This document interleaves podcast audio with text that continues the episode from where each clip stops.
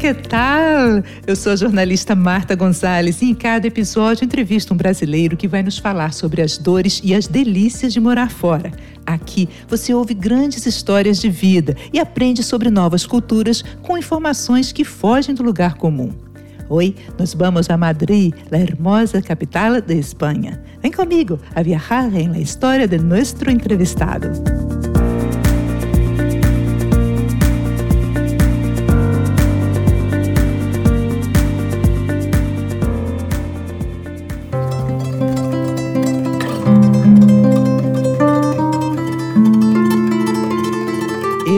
Resistir, né, gente? Mas eu também sou filha de espanhol, tenho até a dupla personalidade, opa, nacionalidade. Bom, gente, vamos lá. Antes de eu apresentar meu entrevistado, eu quero convidar você a assinar o podcast e a me seguir nas redes sociais com o nome Brasileiros Longe de Casa. Eu estou no Instagram, Face e também tem um site. Você pode ainda fazer contato por e-mail brasileiroslongedecasa@gmail.com. Listo? Então, vamos!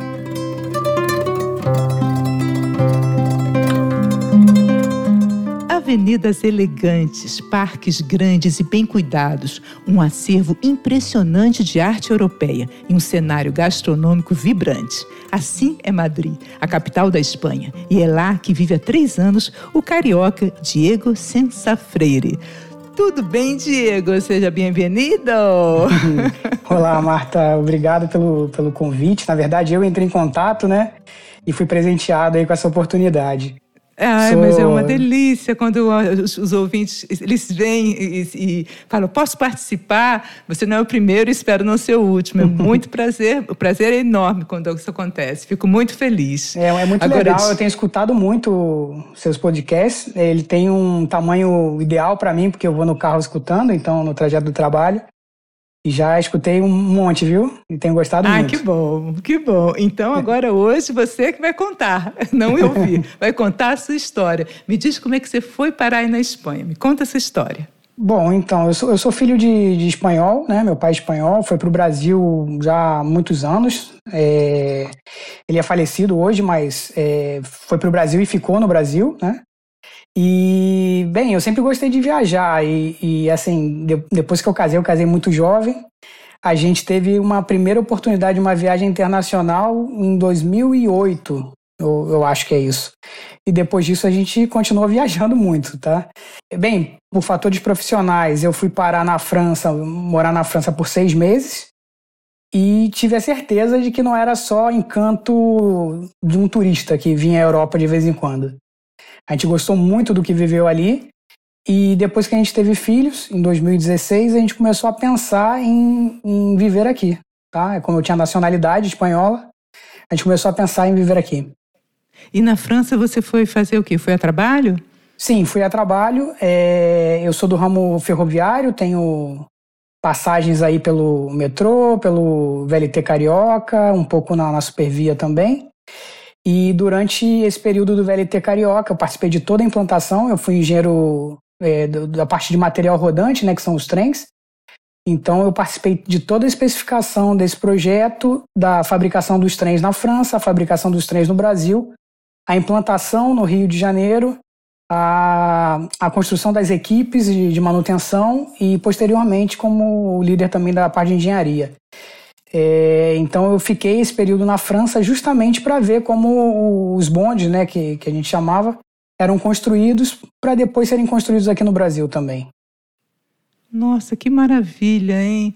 E, e, a gente tem tão pouco trem aqui no Brasil, não é? Diego? Infelizmente, né? Um é. país tão grande poderia aproveitar muito melhor tanto a parte de, de carga quanto a parte de passageiro, né? Com certeza. São outros interesses que eu acho que não deixam o trem ser forte aqui no Brasil. Que eu não conheço, sinceramente, meio de transporte melhor. O único que você pode ficar em pé, você pode dormir, você pode ter uma refeição com conforto, né? Porque vamos combinar, avião é, é rápido rápido, mas almoçar aquele aperto entre duas, né, entre dois Sim. braços de cadeira é muito, avião é muito desconfortável, a gente, né? Tudo bem, quem viaja de primeira classe, não é o meu caso, talvez não ache tão desconfortável assim, mas ainda assim o trem é mais confortável do que qualquer primeira classe de avião.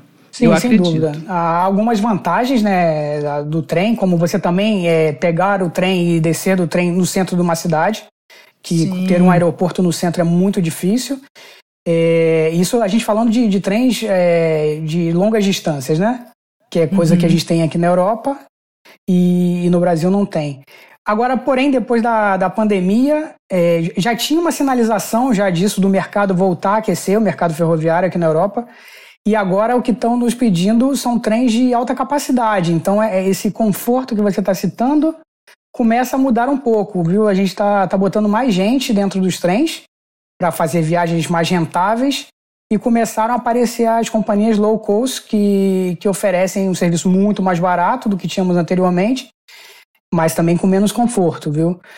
E isso é bom porque alguns monopólios que existentes aqui dentro dos países, né, de operadores que só eles operavam dentro daquele país, começou a cair. Então está tendo a, a concorrência, mas apostando mais por uma ideia low cost mesmo de oferecer bilhetes a até 5 euros. A gente já, já consegue. A mesma ideia do low cost aéreo, né? Sim, Seria para o trem. Sem dúvida. Muito sem dúvida. interessante. Os melhores trens são o quê? São os alemães mesmo? Eu vou não falar que são os espanhóis, né? Claro, você está aí. Eu Olha que trabalho numa empresa fabricante minha. de trem, então vou falar que são os espanhóis. Bom, Ok, é, os que são tão bons quanto os espanhóis, quais Vamos são? lá. A, a gente tem empresas gigantes, né, mundiais. A francesa Alstom, sem dúvida, é, tem muita experiência e fabrica muitos trens todos os anos, de todos os tipos, desde o, dos bondes do Rio de Janeiro, que são Alstom, metrôs, suburbanos e, e de alta velocidade, claro, o TGV, né, conhecido francês. Temos a Siemens também, também sem dúvida, a Bombardier, que é, que é canadense, né? E agora foi teve a fusão com a Alstom.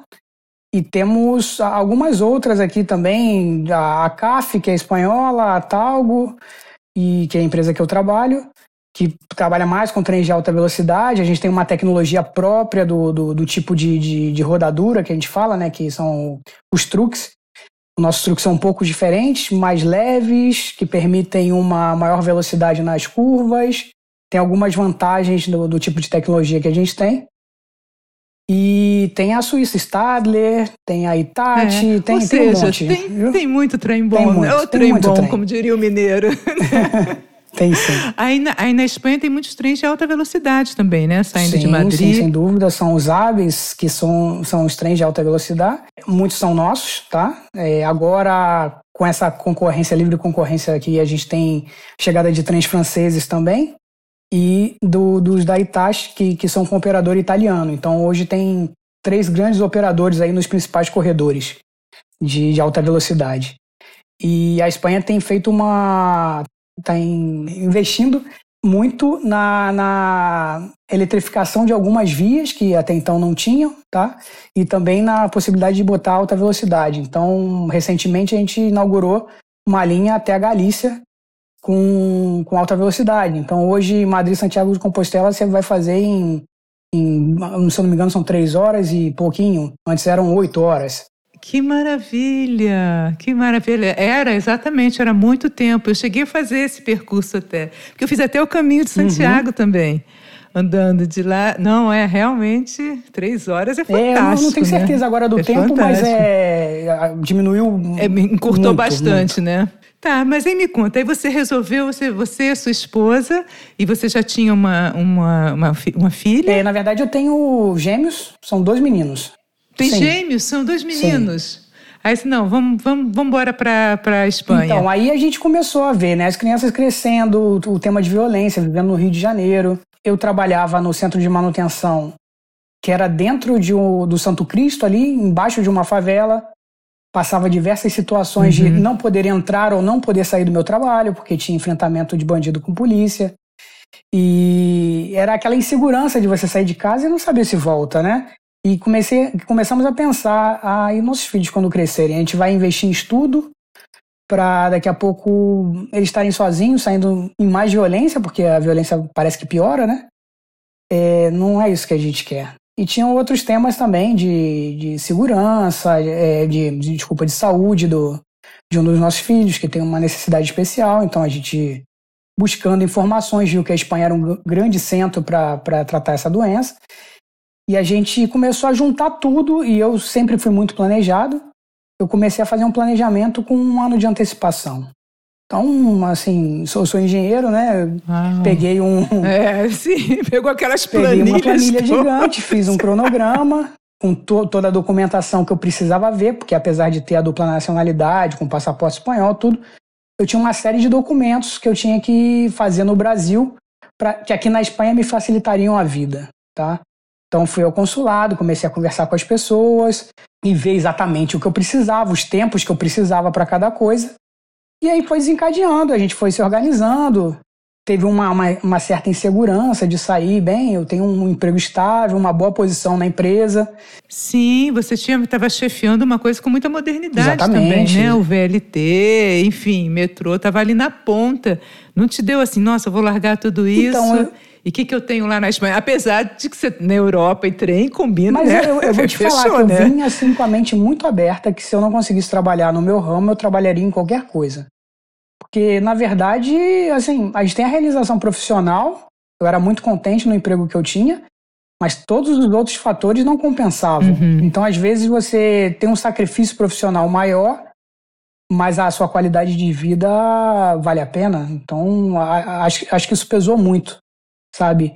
A insegurança de, de largar os, uma coisa que é segura e, e vir para uma coisa que pode ocorrer bem ou não, sempre vai gerar aquela dúvida, né? E gerou na gente muitas vezes. É, eu pressionei um pouquinho, a minha esposa acho que sentiu a pressão, acabou cedendo um dado momento. Hoje ela não se arrepende, mas porque deu tudo certo aqui também, né? Então. Mas aí você. Mas é, é muito difícil. É, você está agora num país em que, né, aliás, um continente todo que valoriza muito esse trabalho, né? Tudo que é relacionado a trem.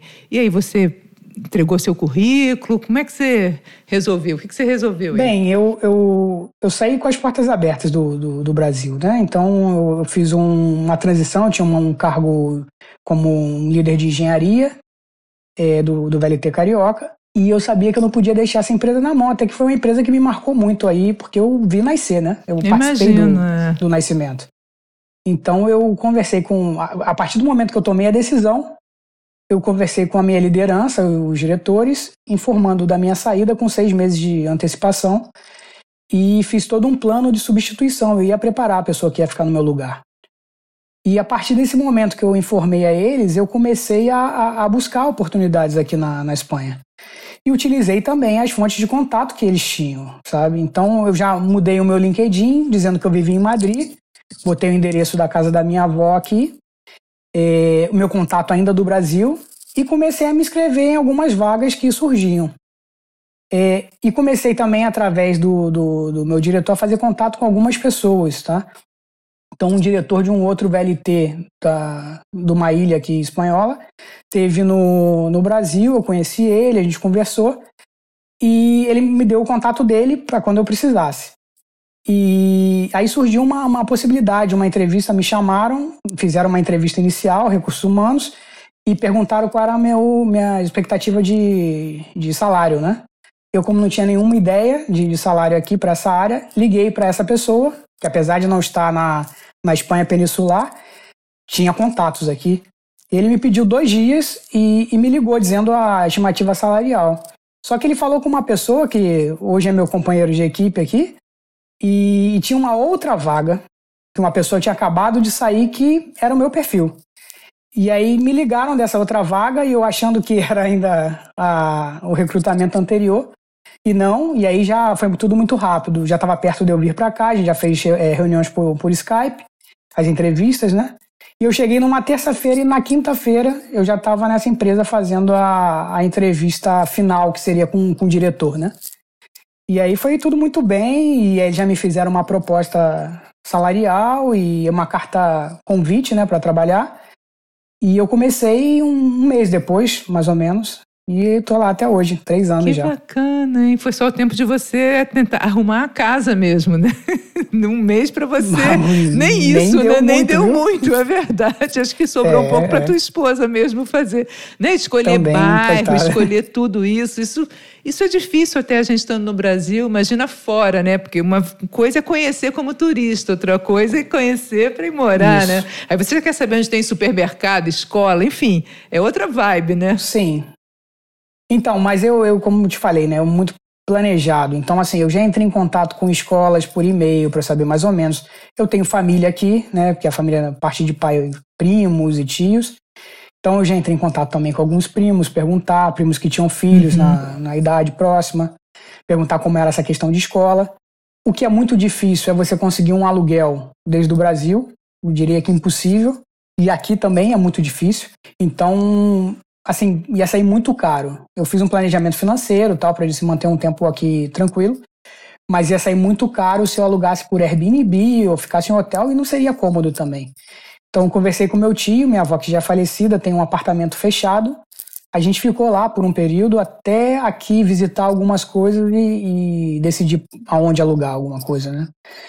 E aí correu bem, ficou 15 dias só, conseguimos um, um apartamento que a gente gostou, local que a gente gostou e foi tudo bem. Que legal, que legal. Que bom que muita coisa deu certo, mas certamente também teve dificuldades. Qual foi a maior dificuldade logo no início? Bem, é, imagina com, com, duas crianças, né? Uma mudança é, muito é grande, fácil, né? uma mudança muito grande para eles, principalmente. É, a gente chegou. Eles estavam com quantos anos? Eles Diego? tinham três anos. Três anos. Três anos. Hum. É, a gente chegou no verão, então um calor absurdo, um calor diferente do que a gente tem no Rio, calor muito seco. Dificultou também e ficar na casa da minha avó, que a casa da minha avó é uma casa de uma senhora. Meu tio conservou como se ela estivesse viva, com os bibelôs todos e com duas crianças de três anos. Não combina, então, essa conta não fecha, não né? E sempre quem perde são os bibelôs. É, esse período foi muito difícil. É, meu tio estava muito presente, mas também é, acabava sendo em excesso, né? Porque estava lá o tempo todo falando, a gente não tinha muita liberdade, privacidade. Então, assim, foi, foi um período mais duro. Depois que a gente veio para o nosso apartamento alugado, as coisas começaram a melhorar. E aí a gente foi se adaptando pouco a pouco. Mas o período da escola também, de matricular eles, a gente veio. Aqui tem todo um planejamento de, de matrícula escolar. Então, no período de março, abril, maio, é o período de visita às escolas. Você diz quais são as escolas que você gostaria que seu, seus filhos estudassem. E se tem as vagas, você faz a matrícula. A gente chegou em julho. Julho e agosto, agosto, vou te dizer, agosto é tudo fechado aqui. Todo mundo está de férias. Então, a gente não conseguiu fazer nada em agosto. Quando foi em setembro que iniciaram as aulas, a gente é, foi buscar matrícula para eles, mas já era um período fora hum, de matrícula. Todo mundo já tinha escolhido. Então as vagas né? já não tinham. É. é. Então isso dificultou muito, viu? E todas as questões de saúde do meu outro filho também, que a gente teve que tramitar tudo isso, né? Então, foi um período complicado de normalização de documento, de sair da casa da minha avó. Sim. Agora, Diego, você falou que vocês vão escolher as escolas. Como é que é? Os pais vão e colocam, tipo, numa ordem de preferência? Eu prefiro Sim. de preferência? E aí, Exatamente.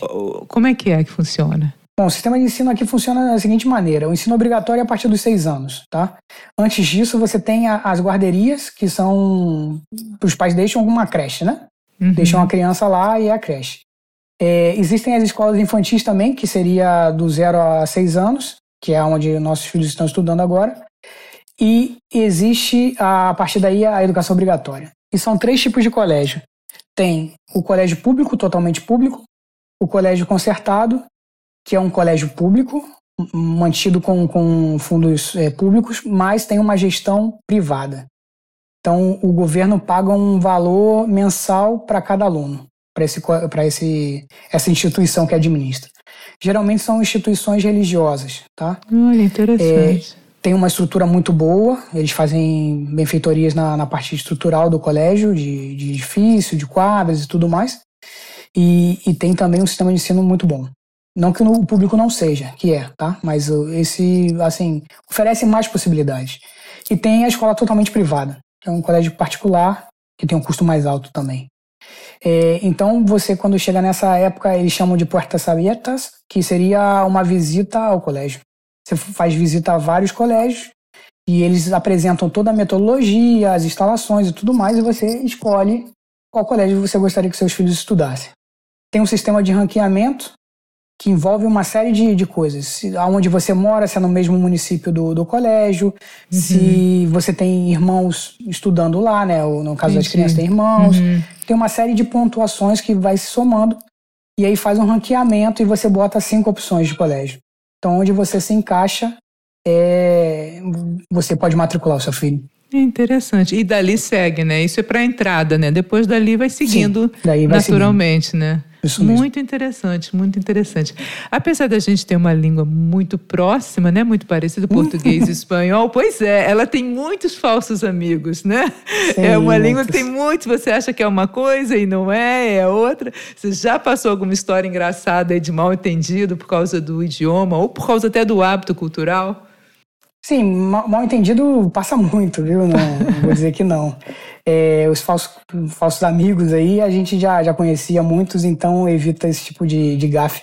Agora, o problema sério é a nossa pronúncia. O R, o J, aqui tem um, uma mescla muito grande, né? É, então, assim, o que passou, por exemplo, eu tenho um companheiro de trabalho que o nome dele no Brasil seria Ramon. Só que aqui é Ramon. Ramon, então, é mais forte. e, e, o R tem esse som, né? Então, Ramon aqui, pra gente, é o presunto. Uhum. Ramon. E eu já chamei ele de Ramon.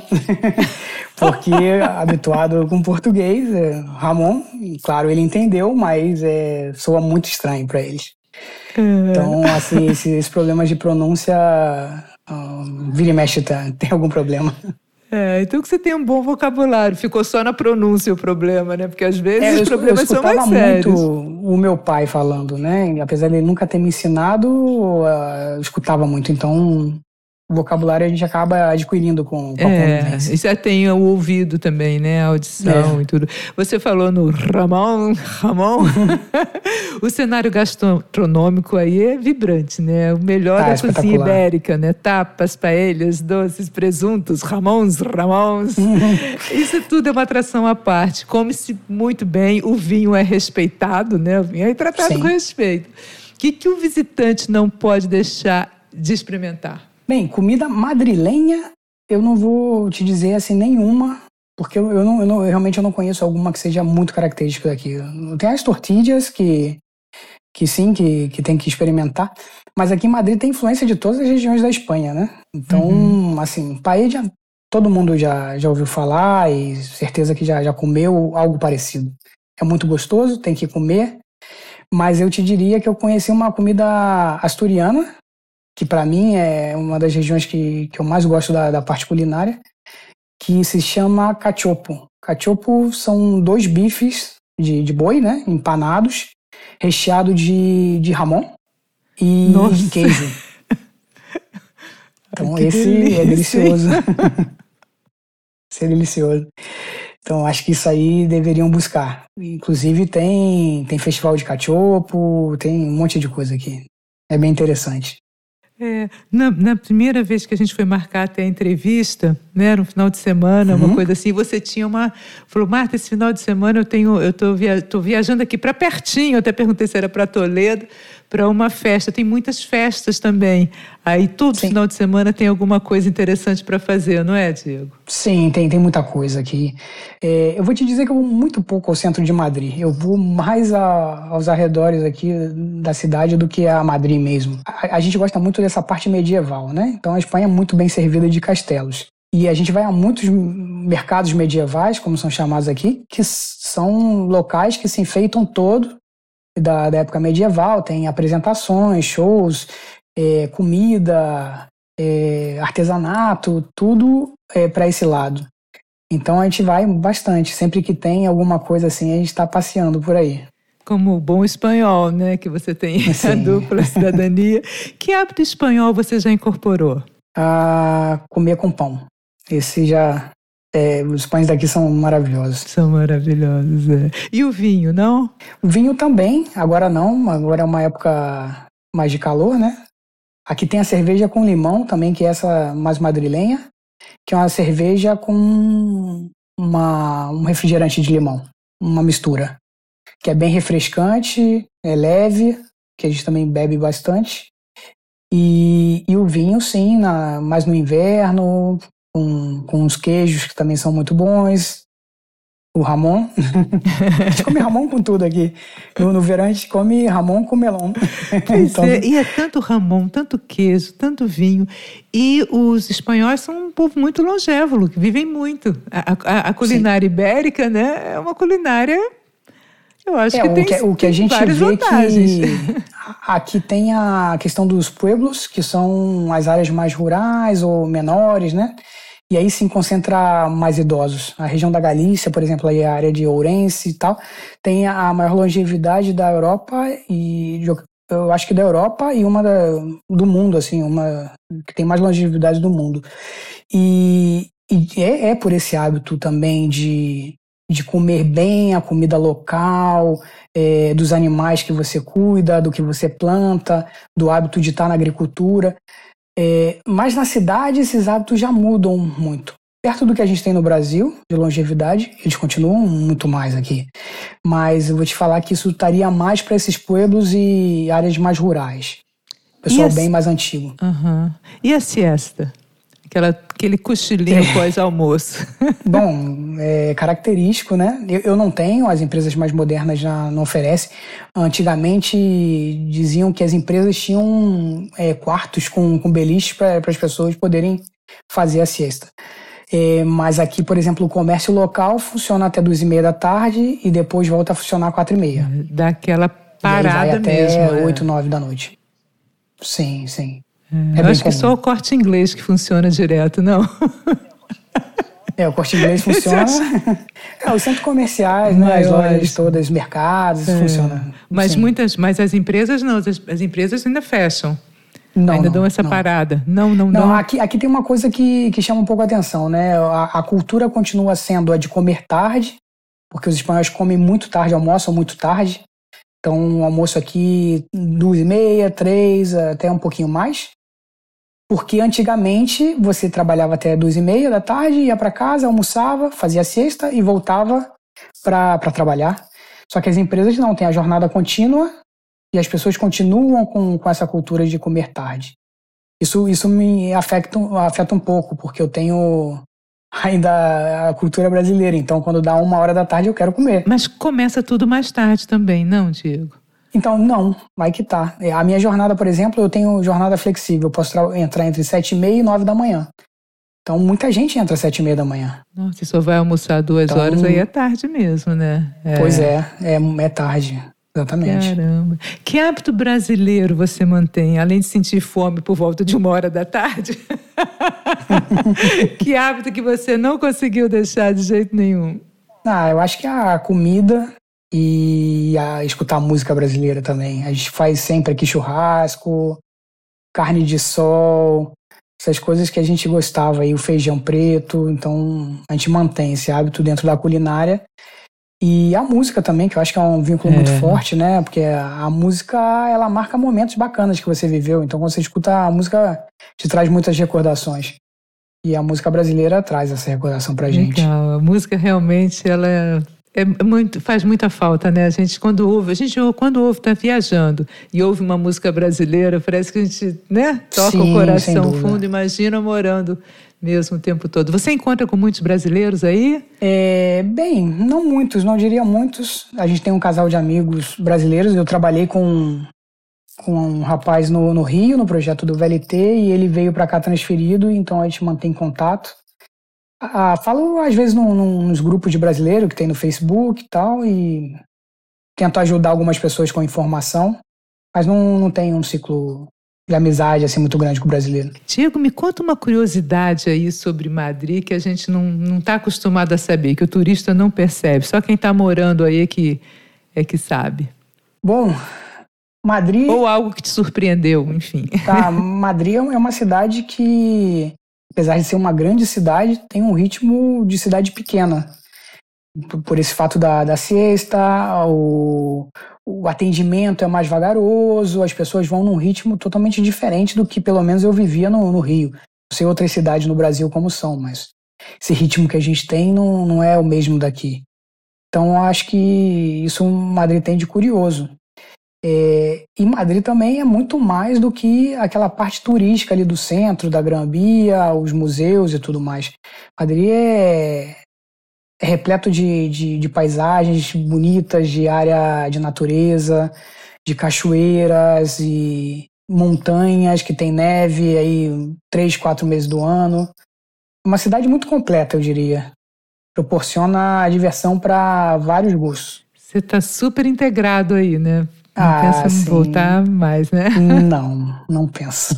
Não sei que aconteça alguma coisa, né? É, você vem ao Brasil que de vez em quando para visitar hum, o restante da família? Eu em três anos não voltei. Assim, a parte da minha família já veio Bom, também teve até a Covid sim, também no meio disso sim. tudo, que também dificultou, né? É, mas a gente... Eu não voltei. É, claro que tem saudade da família, mas não... Por enquanto, não. Ainda... É. Além da família e dos amigos, o que mais você sente falta? Bem, tem, tem uma paixão que, que eu não consegui substituir, que é o Botafogo, né? Então, ah. eu continuo... Eu continuo assistindo os jogos, mesmo com fuso horário aí. Fico até duas da manhã assistindo o jogo e acompanhando notícia. Essa é uma tá parte certo. difícil. E eu tenho o Real Madrid aqui do lado, né? É, claro que o Botafogo é melhor que o Real Madrid, isso não há dúvida nenhuma. Não há dúvida mas nenhuma. dá para quebrar o galho, né? É, são, são paixões, né? Como, como a família e os amigos. É. O espanhol também é muito apaixonado por futebol, né? Assim Sim, como muito, o brasileiro, né? Muito. Sim, meu, meus companheiros de trabalho na, na mesa durante o almoço estão sempre discutindo sobre futebol e aqui é interessante porque as pessoas de Madrid também torcem para o Barcelona, né? Que, que é uma outra região da Espanha, então. Sim, sim, e são, e são inimigos, não são rivais? São o rivais, Real Madrid, o Barcelona. Sim. Mas assim, eu digo que não é uma coisa. Ah, eu moro aqui nesse estado, eu vou torcer para esse time. Não, eu posso torcer para um Entendi. time de outro estado.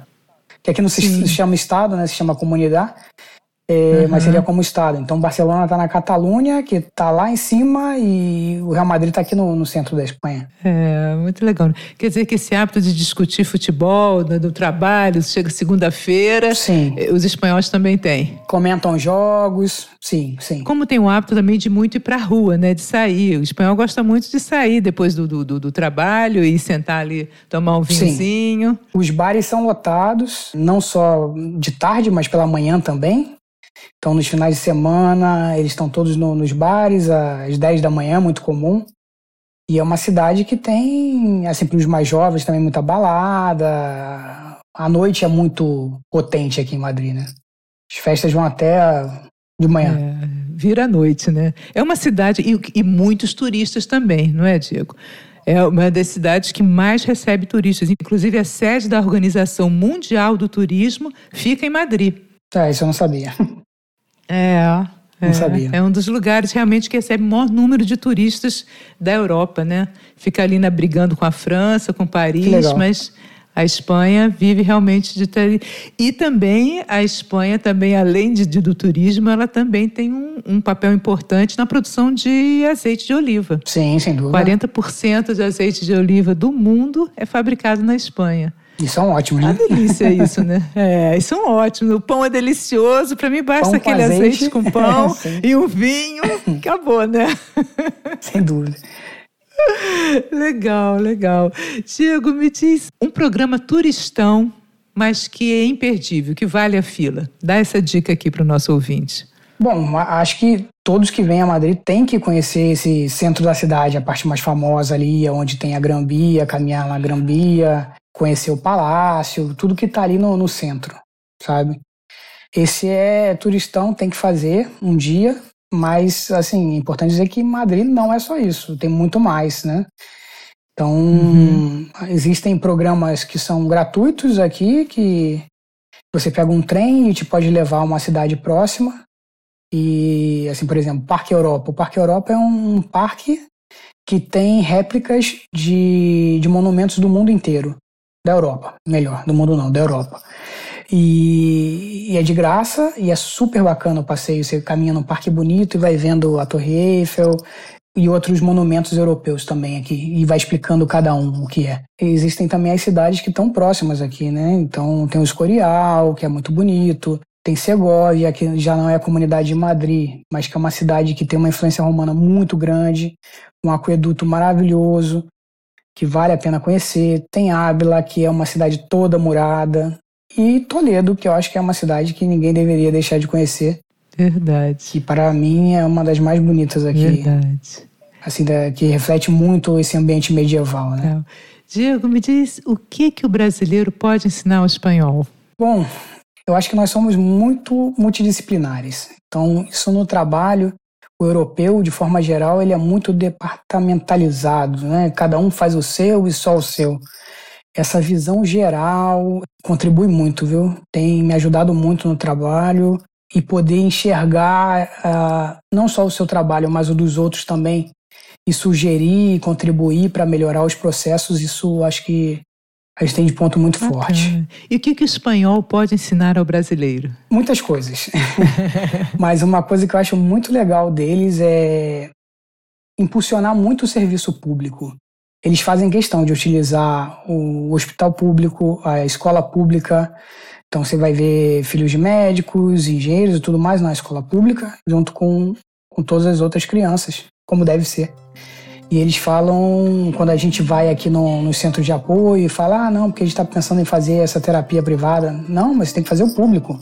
Eles não aceitam, sabe? Bacana. Porque eles dizem que se você não deixa de usar, o governo deixa de investir. Então, eu, eu sei que isso hoje no Brasil é até demagogia falar, porque assim, se você tem condição, você vai ter um plano de saúde e vai ao hospital particular. É. Se for público, você vai morrer. Agora, é uma coisa que se, que se vem já de um longo tempo, que se começa a fazer, isso vai impulsionando, porque as pessoas começam a cobrar o governo. Se você leva o seu filho na escola e não tem professor, aquela comunidade local ali vai começar a cobrar o governo que tem que ter professor. Ou se vai fazer um exame e não tem o, o equipamento funcionando no hospital, vai cobrar o governo. Então é, começa a gerar essa cobrança, ou melhor, não deixa é, perder essa cobrança natural que faz. Isso é muito legal, porque é uma alavanca que, que move um serviço público de qualidade, né? Nossa, é perfeito. Eu acho que a gente cobra muito pouco, ou quase nada, né, dos nossos governantes. A gente aceita a muito, A gente né? aceita muito, a gente é muito permissivo, muito permissivo. Isso é. Que, gostaria de deixar um recado, uma mensagem para os brasileiros que vivem aqui? Bem, eu, eu acho que eu já ouvi isso em outros é, episódios, mas eu acho que é bem verdade é, essa vontade de, de experimentar uma cultura diferente, de morar fora do Brasil é muito enriquecedor. Eu acho que se há vontade, se junta com planejamento e, e vem, porque vai dar certo, viu? E você cresce muito com, de uma forma geral e, e, vale muito a pena, porque você dá valor às coisas que você não tinha aí, né? Dá valor às coisas que você tinha e deixou de ter. E você tem uma vida mais gostosa, eu te diria, viu? Hoje eu não me vejo morando de novo no Rio de Janeiro. Claro que eu não vou dizer que não vou morar, mas não me vejo. Valeu, Diego. Valeu, gente. Foi bom demais passarmos esse tempo juntos. Assina o podcast, assim você não perde nenhum episódio. Eu vou adorar se você entrar em contato. Me segue lá no Instagram, arroba Brasileiros Longe de Casa, ou escreve para arroba gmail.com. Eu espero você no próximo episódio. Beijos!